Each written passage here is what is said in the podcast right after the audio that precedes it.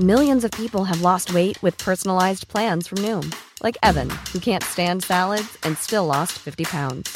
Salads, generally, for most people, are the easy button, right? For me, that wasn't an option. I never really was a salad guy. That's just not who I am. But Noom worked for me. Get your personalized plan today at Noom.com. Real Noom user compensated to provide their story. In four weeks, the typical Noom user can expect to lose one to two pounds per week. Individual results may vary.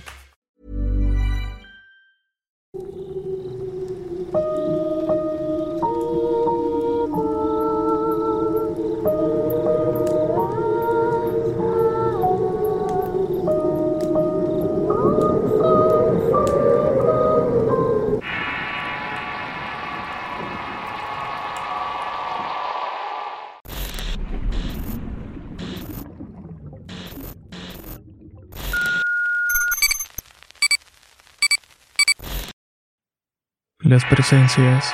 Historia basada en sucesos reales. Compartido por don Alberto Gómez. Escrito y adaptado por Eduardo Liñán. Al recordar esta historia, lo primero que viene a mi mente es la imagen de mi hija agonizando en la cama del hospital. Para ella las épocas de invierno eran bastante complicadas. Sufría de bronquitis y otras enfermedades respiratorias. Enfermedades que la mantenían todo el tiempo con medicamentos. Además que era común que entrara y saliera del hospital cada que su salud se complicaba. Las noches eran verdaderas torturas tanto para ella como para nosotros sus padres. Teníamos que controlar fiebre, tos, sofocación, entre otras cosas. Debíamos estar al pendiente de todos estos padecimientos a fin de evitar que se pusiera peor. Durante los días y las noches vigilábamos y por supuesto hicimos no solamente muchos remedios y tratamientos médicos que no funcionaron. De hecho, solamente atenuaban un poco los síntomas, pero no la curaban del todo. Sin embargo, las cosas cambiarían de una manera inverosímil y fue durante uno de los más crudos inviernos en los que tengo memoria. Era febrero y una tormenta invernal significaba para nosotros temor y angustia. Estuvimos preparados para salir al hospital y atender a nuestra hija en sus afecciones. Y así sucedió. Una noche luego de una infección sus pulmones se anegaron de flemas que le impedían respirar, teniendo que ir de urgencia al hospital en ese mismo instante. Ver a mi hija luchando por su vida fue uno de los momentos más angustiosos que tuve. En ese momento me deshice en oraciones y pedimentos para su sanación. Durante esos angustiosos momentos su corazón se detuvo y dejó de respirar en varias ocasiones, pero los esfuerzos de los médicos no permitieron que se fuera, y ciertamente estuvo muerta por algunos segundos.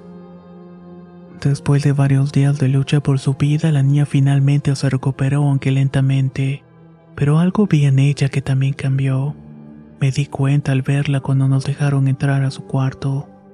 Su semblante era otro y su mirada había cambiado de alguna manera. No sé cómo explicarlo, pero al verla su rostro infantil tenía una expresión distinta. En contraste con una actitud bastante relajada o algo que me desconcertó. Había sufrido mucho el proceso y ese estado de morir por unos segundos era pavoroso. Entendí que quizás no dimensionaba la situación en la que estuvo y agradecí que estuviera bien. Al menos eso era lo importante. Después que salimos del hospital, la niña estuvo mirando por la ventana del auto durante todo el trayecto. Su madre le preguntaba cosas y yo escuchaba atento la radio y en cierto momento de la conversación mencionó una palabra que me hizo bajar el volumen. Los muertos estaban allí. Mi esposa conversaba, la niña decía que mientras estuvo recuperando se podía ver caminar a los muertos por el frío pasillo del hospital. Se asomaban por la puerta y se le quedaba mirando con esos ojos vacíos y llenos de angustia. Era como si no supieran que estaban muertos. Eso era lo que afirmaba mi hija. Eso, lejos de hacerme sentir bien, me hizo sentir un miedo profundo. Había escuchado rumores e historias en cabeza de las personas cuando enfrentan situaciones de muerte, o cuando algo les pasaba y estaban cerca de morir. Se les despertaban ciertos sentidos y no deseaba que mi hija padeciera de eso. Pero no podía decirle o no debíamos hacerlo.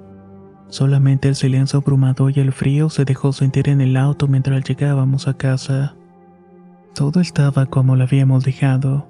Teníamos un pequeño perro que el vecino atendió dándole agua y comida mientras estábamos ausentes. Eso siempre lo hacía cuando salíamos corriendo para el hospital.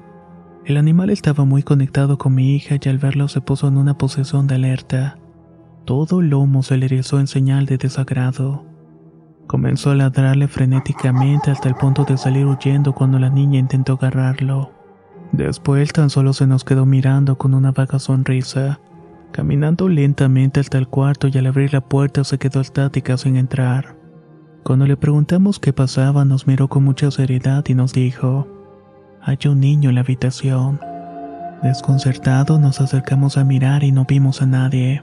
Una cama destendida, juguetes tirados, la cortina entreabierta detrás una especie de sombra. Ahí detuvimos la mirada en eso que no debía estar ahí y así como la vimos desapareció. Pero pude ver por breves segundos la apariencia de un pequeño, por lo menos eso parecía. Sentimos un temor tan profundo que nos erizó la piel.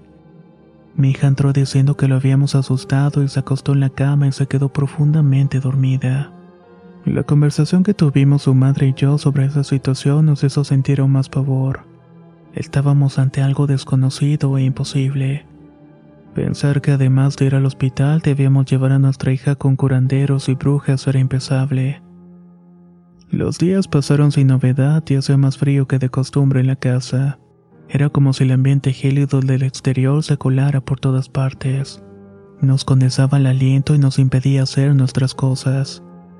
Nuestra hija estaba bien y no había enfermado. Ni siquiera una de esas gripes a pesar de lo helado y eso nos sorprendió mucho. Estábamos agradecidos, pero contrariamente empezó a contarnos cosas sobre ese peculiar niño fantasma que la miraba. La escuchamos atentos, pero teníamos preocupación. Ella decía que ese niño vivía en unas casas de la nuestra y que siempre se metía en su casita de jardín a jugar con las pelotas o el triciclo.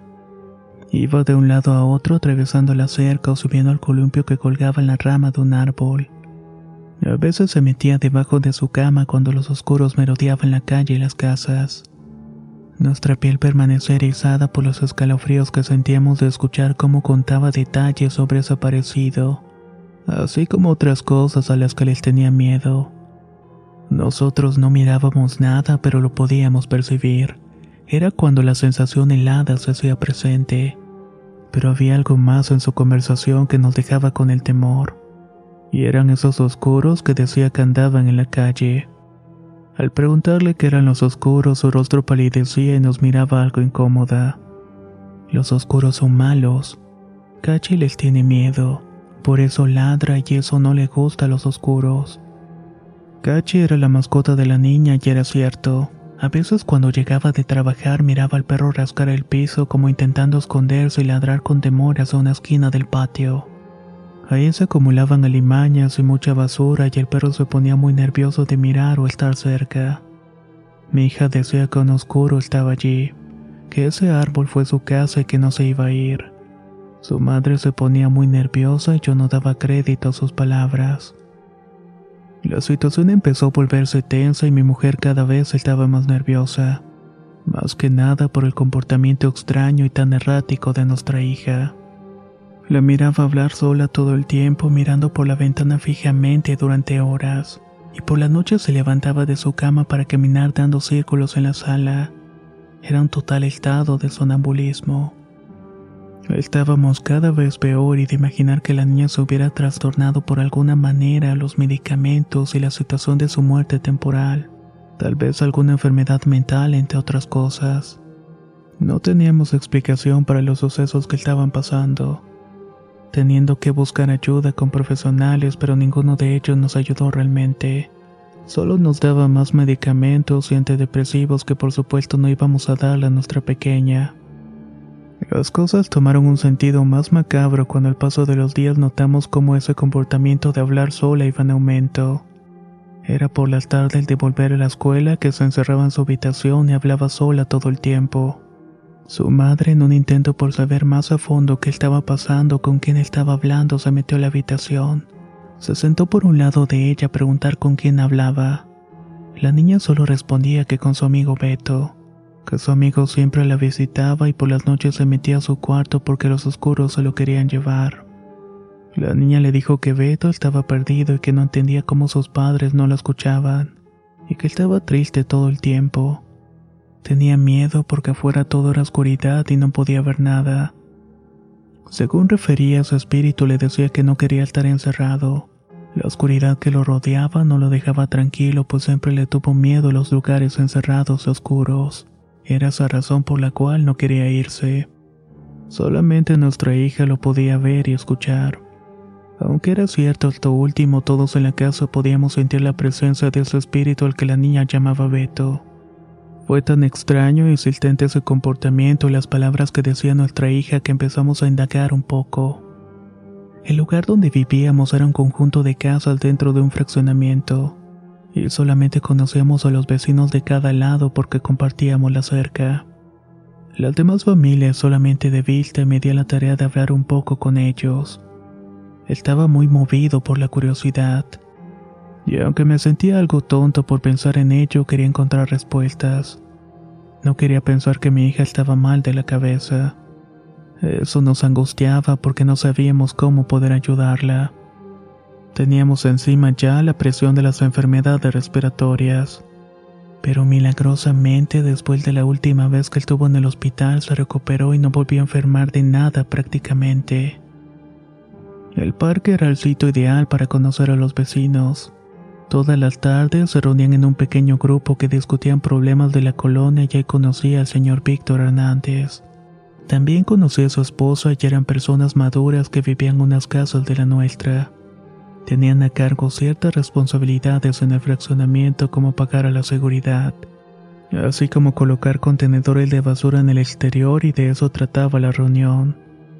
Escuchaba atento las discusiones y las conversaciones de todos cosas sin sentido y el eco de sus voces resonaban en el galerón donde estábamos. Al sentir frío y sentirme fuera de lugar me levanté de mi asiento para irme a mi casa.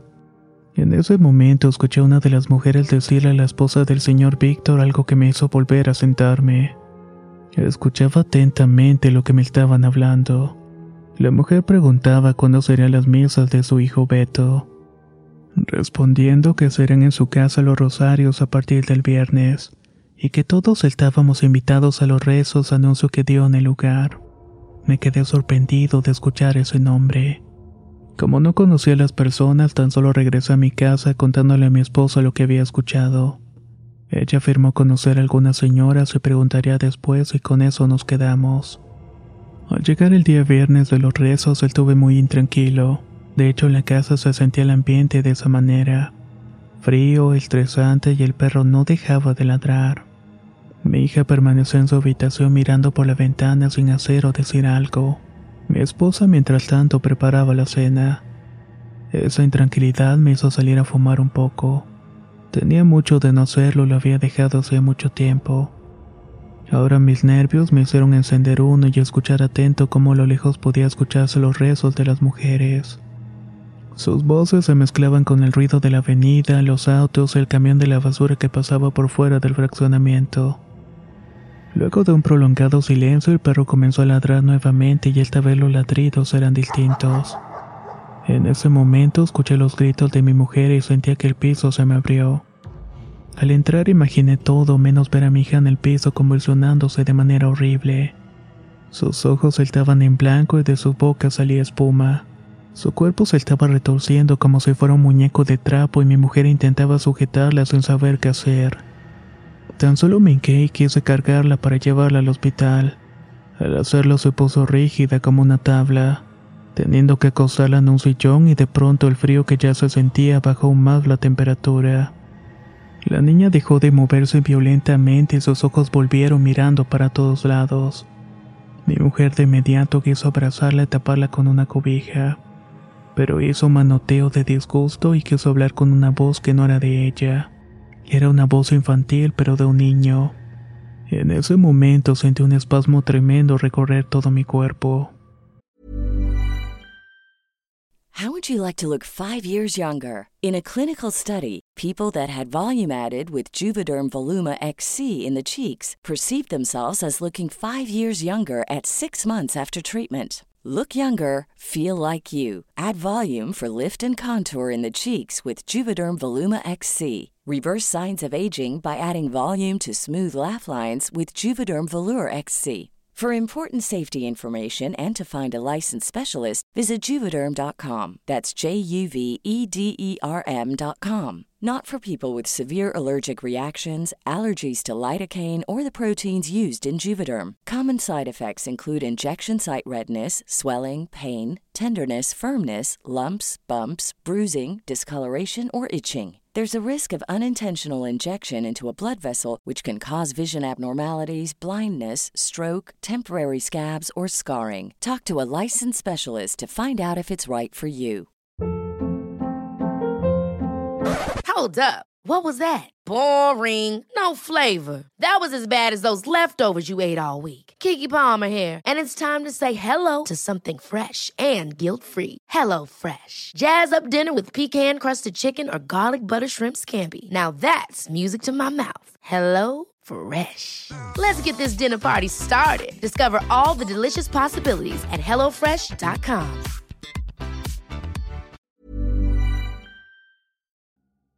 La primavera está aquí, así que es el mejor momento para sacar lo viejo de la rutina y vivir nuevas experiencias, entre ellas nuestros estrenos de terror, y hasta una nueva manera de obtener dinero con tus compras gracias a iBota. iBota es una app que puedes descargar totalmente gratis y que te da la mayor cantidad de dinero en efectivo en cientos de artículos y marcas, no solo en las botanas que disfrutas mientras nos escuchas, Olvídate de otras apps que son igual que brujos charlatanes y solamente te dan puntos fantasmas. Con iBota simplemente agrega tus ofertas a la aplicación y obtén dinero real que podrás transferir a tu cuenta bancaria, PayPal o tarjeta de regalo. No lo dudes y únete a una comunidad con 50 millones de usuarios que ya disponen de los beneficios de más de 2.700 marcas y tiendas, como Lowe's, Macy's, Sephora y Best Buy. Y para que termines de convencerte, en este momento iBota está ofreciendo a nuestro público 5 dólares solo por probar iBota usando el código ROR cuando te registras. Solo tienes que ir al App Store o Google Play Store y descargar la aplicación iBota gratis para comenzar a ganar dinero en efectivo y usar el código ROR. Esto es iBota en Google Play o App Store y usa el código ROR.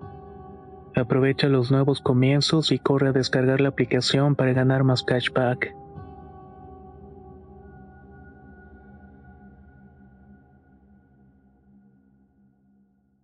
Comenzó a decir cosas extrañas que su ruido lo molestaban, que quería irse y salir de ese lugar oscuro en el cual estaba y no soportaba más.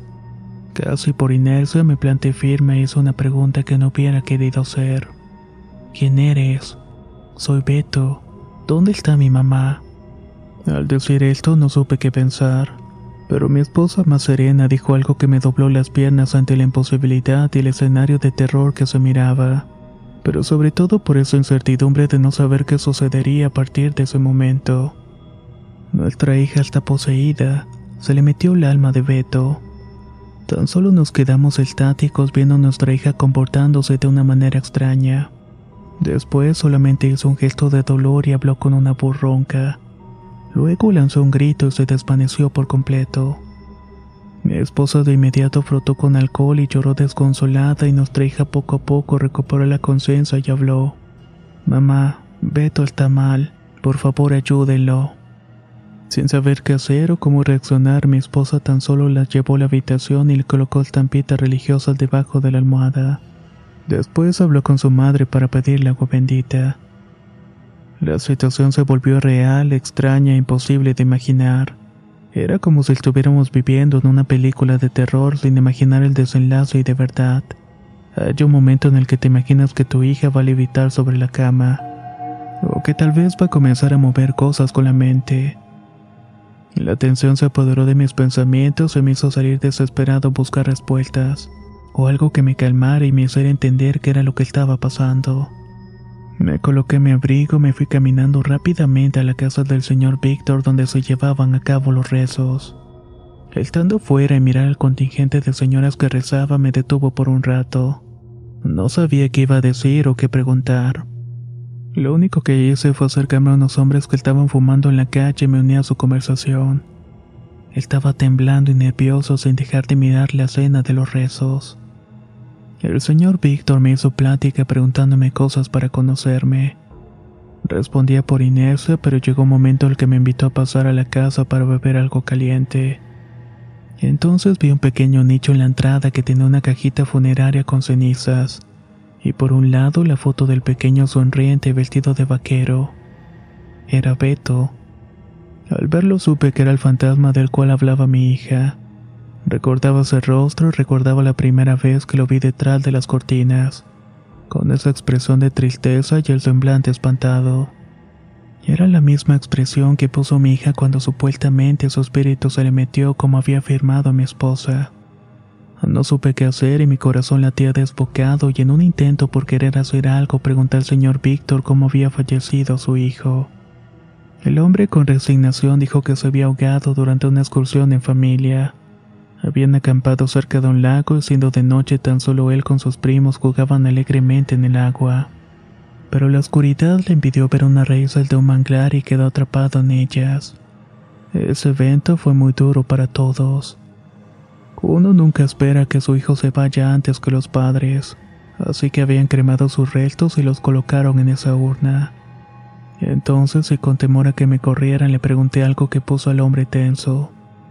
Señor, su hijo le temía a la oscuridad y a los espacios cerrados. Pregunté. Sí, ¿cómo lo sabe? inquirió el hombre. Las personas que estaban ahí se me quedaron viendo extraño. Yo no sabía qué decir, pero pensando en la seguridad de mi hija tuve que hablar con el señor Víctor a riesgo de que me tildara de loco, o que me corriera patadas de su casa. Le expliqué la situación con mi hija y los encuentros extraños en los cuales pensamos que era el espíritu de Beto. De algún modo ellos podían comunicarse y le manifestaba sus temores, y que no podía descansar en paz porque seguía manifestándose. El hombre se quedó en silencio mirándome por un rato sin hacer nada. El hilillo del humo de su cigarrillo parecía dibujar la incredulidad y quizás el desagrado por mis palabras pensando que me estaba burlando de él y su dolor. Todo lo que dices es verdad. Por esas razones que le hacemos rezos a mi hijo porque no puede descansar en paz. Desde que murió se manifiesta moviendo cosas o prendiendo y apagando las luces. Pero no sabemos qué quiere o por qué no puede descansar, mi angelito. Dicho esto, le habló a su mujer y al contarle empezó a llorar suplicando ver a mi hija ya que quería platicar con ella, preguntarle si podía ver a su hijo si podía hablar con él o saber por lo menos qué era lo que deseaba. En un principio no me pareció correcto, pero al ver a unos padres desesperados mi corazón se llenó de congoja, al imaginarme que en una situación como esa y lo extraño de todos los eventos. Por eso los conduje a mi casa y no sabía realmente si mi hija estaba bien después del episodio de las convulsiones. Al abrir la puerta mi mujer permanecía con ella sentada en un sillón mirando la televisión como si nada hubiera ocurrido. Los adultos hablábamos en la cocina y nos pusimos al tanto de toda la situación. Al llamarla a mi hija, la esposa del señor empezó a hacerle preguntas sobre su hijo y si lo podía ver. Mi hija contestó que sí, que de hecho estaba en la habitación. Era el lugar donde le gustaba estar porque afuera estaban los oscuros y la asustaban. La señora de inmediato suplicó que la llevara a su cuarto. Yo no sabía si permitirlo, pero mi hija se levantó muy serena de su asiento. Tomó la mano de la señora y la condujo a la habitación. Todos fuimos tras de ella y nos quedamos en el pasillo mientras ambas se sentaban en la cama. Mi hija le dijo que Beto estaba ahí, que le podía mirar triste y que no quería que él estuviera así. La señora empezó a llorar y a preguntar qué era lo que deseaba para descansar en paz. Y entonces mi hija habló diciéndole que sentía el frío de la muerte. La oscuridad no le agradaba porque allá habían cosas horribles. Temía el encierro y deseaba ser libre. Sin entender por qué decía eso, la señora suplicó que se fuera, que era momento de descansar y que sus padres siempre lo iban a recordar. Mi hija cambió su semblante sereno y empezó a moverse extraño, al tiempo que sus ojos nuevamente se pusieron en blanco. Comenzó de nuevo con las convulsiones. Fue horrible ver eso y los adultos estaban atónitos y más la señora que se hincó haciendo señales de la cruz para pedir a Dios que todo se apaciguara. Mi hija se quedó quieta y miró a todos con deltén. Mamá, preguntó. La señora espantada habló entre dientes y mi hija con la voz del niño Beto respondió. Mamá, sácame de esta caja. Dicho esto, mi hija se desvanece y se queda estática en el piso. Al tiempo que nos acercamos a atenderla, la señora se quedó llorando desconsolada en tanto su marido intentaba hacerla sentir mejor. Eso habría sido suficiente y suplicamos que se fueran para que nuestra hija descansara. Tan solo nos despedimos sin ganas y mi esposa me reclamó por mi acto temerario de llevar a los padres de Beto. Pero por un lado sabía que por lo menos habíamos hecho lo posible porque la pesadilla acabara. Los días pasaron lentos y el nerviosismo aún imperaba en el ambiente de la casa. Nosotros estábamos por lo menos tranquilos, primero porque nuestra hija no se enfermaba, después porque las manifestaciones se habían apaciguado de algún modo. Sentíamos calidez y una calma que hacía mucho tiempo no sentíamos. Mi hija, como siempre, se quedaba mucho tiempo mirando a través de la ventana. Estaba algo melancólica y de preguntarle afirmaba que tenía muchos días de no ver a Beto. Se había marchado desde que sus padres estuvieron en la casa. Le preocupaba otras cosas, pero estaba tranquila. Días después recibimos nuevamente la visita de los padres de Beto. El señor Víctor y su esposa iban algo tristes, pero querían agradecerle a mi hija y a nosotros. Después de esa noche decidieron arrojar las cenizas de Beto al mar, lugar al cual siempre le gustó ir en vida, aunque con mucho pesar lo hicieron. Entendieron el mensaje en la persona de mi hija que los hizo tomar aquella decisión. Finalmente las manifestaciones de su hijo se habían ido, al igual que nuestra casa. Y aunque no entendíamos de qué manera y cómo la pequeña alma había encontrado el camino para comunicarse por medio de mi hija, estaban felices de que por fin su hijo iba a descansar en paz. Luego de los agradecimientos y de invitarles algo se retiraron. La situación en la casa, aunque en calma, no terminó y aún teníamos los problemas en la clarividencia y las condiciones de medium de mi hija. Esa misma noche, después de que se fueron los señores, nos dimos cuenta de qué tan expuesta estaba. Luego de limpiar la cocina, me quedé hablando con mi mujer sobre cómo íbamos a manejar ese problema. ¿Cómo podíamos quitarle esa condición? No supo qué decirme, así que antes de acostarme fui a revisar a la pequeña para que estuviera bien tapada, pues había más frío durante la madrugada. Mientras le daba el último sorbo a mi café, escuché sus gritos de auxilio. Casi brinqué del asiento para ir corriendo a ver qué estaba pasando. Al verla fuera de la habitación con sus manos en la boca y sus ojos casi saliendo de sus cuencas me asusté. Al preguntar qué pasaba me asomé mirando algo horrible e imposible algo que me mostraría la clase de cosas que íbamos a enfrentarnos. Sobre el estómago de mi hija estaba sentada una negra presencia, un ser oscuro que se confundía con la oscuridad de la habitación. Nos miraba con un par de destellos rojos que parecían ser sus ojos y la pestilencia que despendía me recordaba ese caldo asqueroso que se anegaba en el fondo de los botes de basura. Olía horrible y su presencia era mucho peor. Lo único que se me ocurrió fue extender mi mano para encender la luz de la habitación al hacerlo aquella negrura se difuminó, dejando tras de sí esa pestilencia y el horror que se apoderó de nosotros. Lo que sucedió después marcó para siempre la vida de mi hija y la nuestra para siempre. Pero esa es otra parte de la historia.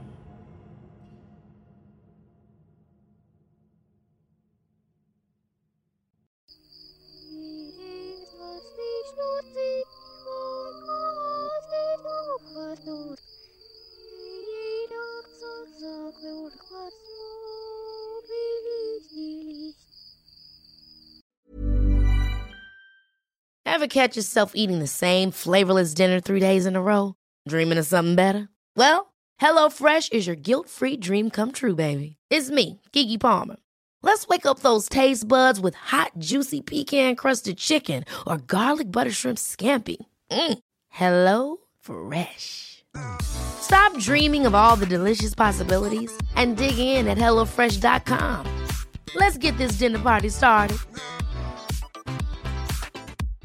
How would you like to look five years younger? In a clinical study, people that had volume added with Juvederm Voluma XC in the cheeks perceived themselves as looking five years younger at six months after treatment. Look younger, feel like you. Add volume for lift and contour in the cheeks with Juvederm Voluma XC. Reverse signs of aging by adding volume to smooth laugh lines with Juvederm Volure XC. For important safety information and to find a licensed specialist, visit juvederm.com. That's J U V E D E R M.com. Not for people with severe allergic reactions, allergies to lidocaine, or the proteins used in Juvederm. Common side effects include injection site redness, swelling, pain, tenderness, firmness, lumps, bumps, bruising, discoloration, or itching. There's a risk of unintentional injection into a blood vessel, which can cause vision abnormalities, blindness, stroke, temporary scabs, or scarring. Talk to a licensed specialist to find out if it's right for you.